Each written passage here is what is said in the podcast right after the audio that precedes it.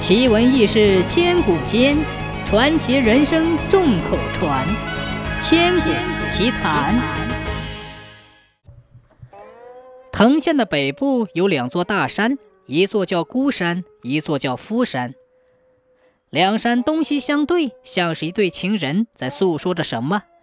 原来他们是在诉说这样一个动人的故事：唐朝末年，这孤山脚下。住着一位双眼都瞎了的老嬷嬷和她的独生女儿英姑。英姑水灵灵的眼，细细的腰，朱唇银齿，乌眉青丝。英姑不仅长得比西施还美，而且心地善良，山里山外都夸英姑心眼好。多少小伙子整天围着英姑转。英姑白天上山挖野菜，晚上灯下纺线织布，娘儿俩相依为命。英姑都十八了，还没有找到婆家。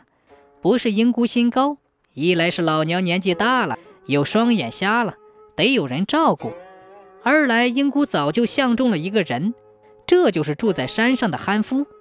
憨夫也是个身强力壮、心地善良的小伙子。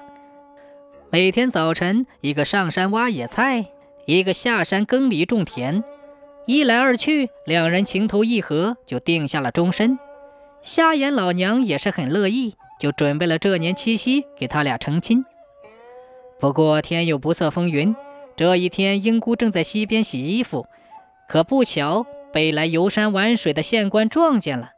这位父母官已经五十多岁了，家里有两妻三妾，但仍在外面寻花问柳，是个有名的大恶棍、大色鬼。这回见英姑年轻貌美，就硬要抢回去做老婆。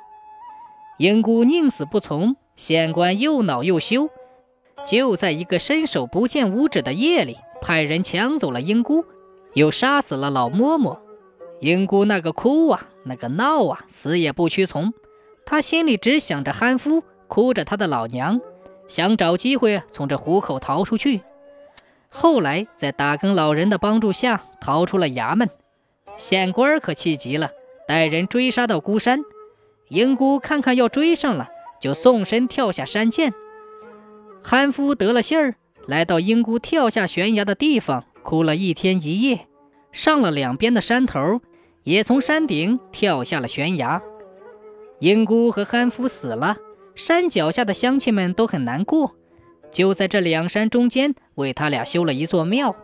从那时起，就把英姑逃崖的山叫做孤山，把憨夫跳崖的山。叫做夫神。